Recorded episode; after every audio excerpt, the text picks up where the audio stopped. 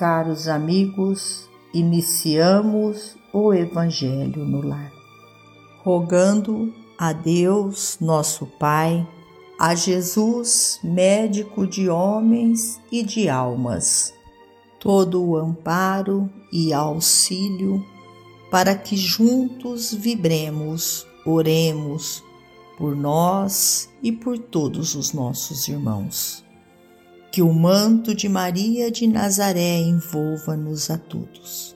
Nesta corrente fraterna, sintamos nós a presença dos emissários de luz, trabalhadores da vitória do bem, que adentram os nossos lares trazendo a paz, o equilíbrio, o conforto tão necessário para que prossigamos a nossa missão neste planeta Terra.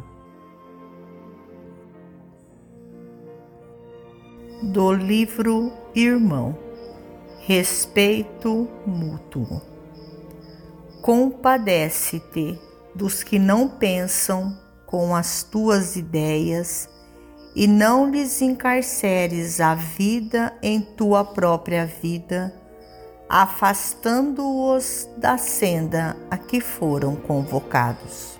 Chamem-se pais ou filhos, cônjuges ou irmãos, amigos ou parentes, companheiros e adversários diante de ti cada um daqueles que te compartilham a existência é uma criatura de Deus, evoluindo em degrau diferente daquele em que te vês. Ensina-lhes o amor ao trabalho, a fidelidade ao dever, o devotamento à compreensão e o cultivo da misericórdia, que isso é dever nosso, de uns para com os outros, entretanto, não lhe cerres a porta de saída para os empreendimentos de que se afirmam necessitados. Habituamo-nos na terra a interpretar por ingratos aqueles entes queridos que aspiram a adquirir uma felicidade diferente da nossa. Entretanto, na maioria das vezes, aquilo que nos parece ingratidão é mudança do rumo em que lhes cabe marchar para a frente. Quererias talvez titulá-los como os melhores certificados de competência nesse ou naquele setor de cultura. No entanto, nem todos vieram ao berço com a estrutura psicológica indispensável aos estudos superiores e devem escolher atividades quase obscuras, não obstante respeitáveis, a fim de levarem adiante a própria elevação ao progresso. Para outros, estimarias indicar o casamento que te parece ideal no campo das afinidades que te falam de perto.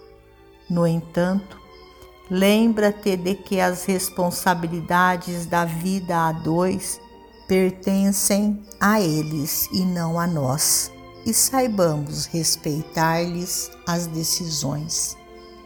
Para alguns terá sonhado facilidades econômicas e domínio social.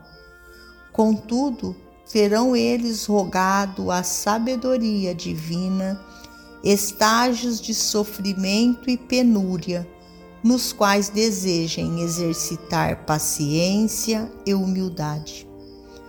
Para muitos, terás idealizado a casa farta de luxuosa apresentação e não consegues vê-los felizes senão em telheiros e habitações modestas em cujos recintos anseiam obter as aquisições de simplicidade de que se reconhecem carecedores. De certo, transmitirás aos corações que amas tudo aquilo que possuis de melhor. No entanto, acata-lhes as escolhas se te propõe a vê-los felizes.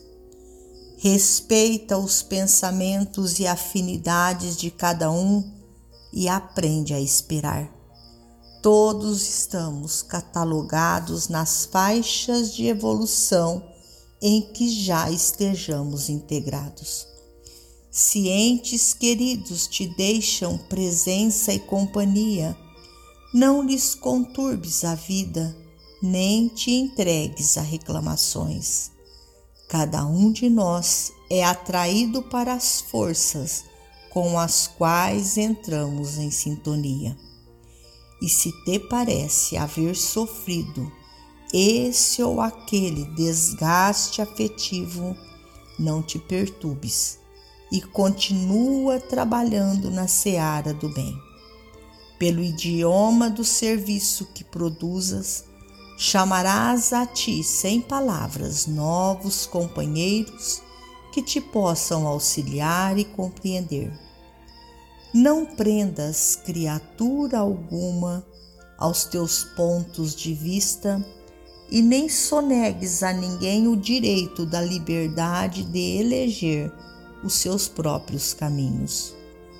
Se as tuas afinidades pessoais ainda não chegaram para completar-te a tranquilidade e a segurança, é que estão positivamente a caminho. E assim acontecerá sempre, porque fomos chamados a amar-nos reciprocamente e não para sermos escravos uns dos outros, porque em princípio compomos uma família só e todos nós somos de Deus. Emmanuel.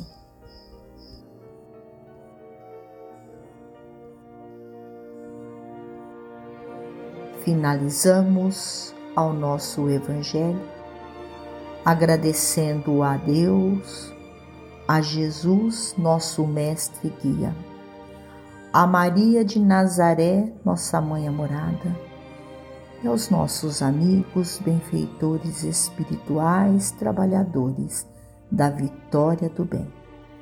Por mais estes instantes em que aqui reunidos pudemos nós participar destas vibrações amorosas que alimentam o nosso corpo e a nossa alma.